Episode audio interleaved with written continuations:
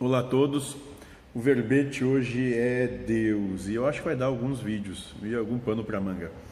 Mas vamos lá. Então teve a seguinte pergunta: O que é Deus? Né? E o mentor da casa foi responder: É um espírito que não foi gerado, sempre existiu, evoluiu tanto que não tem mais individualismo e tem capacidade máxima de compreensão, que gerencia tudo o que acontece no universo em verdade, seria ele o próprio universo.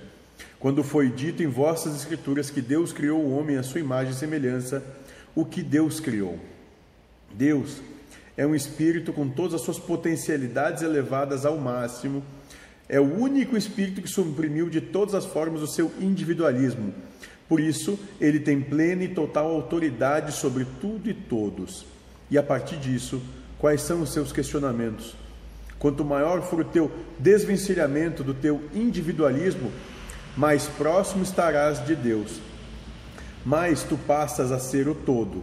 Percebes que tu podes ter capacidade total e plena de análise de todas as coisas. O espírito é o que sente e o que ele sente, todos percebem. Bom, essa é a é o começo dessa história. Então esse é Deus 1, né?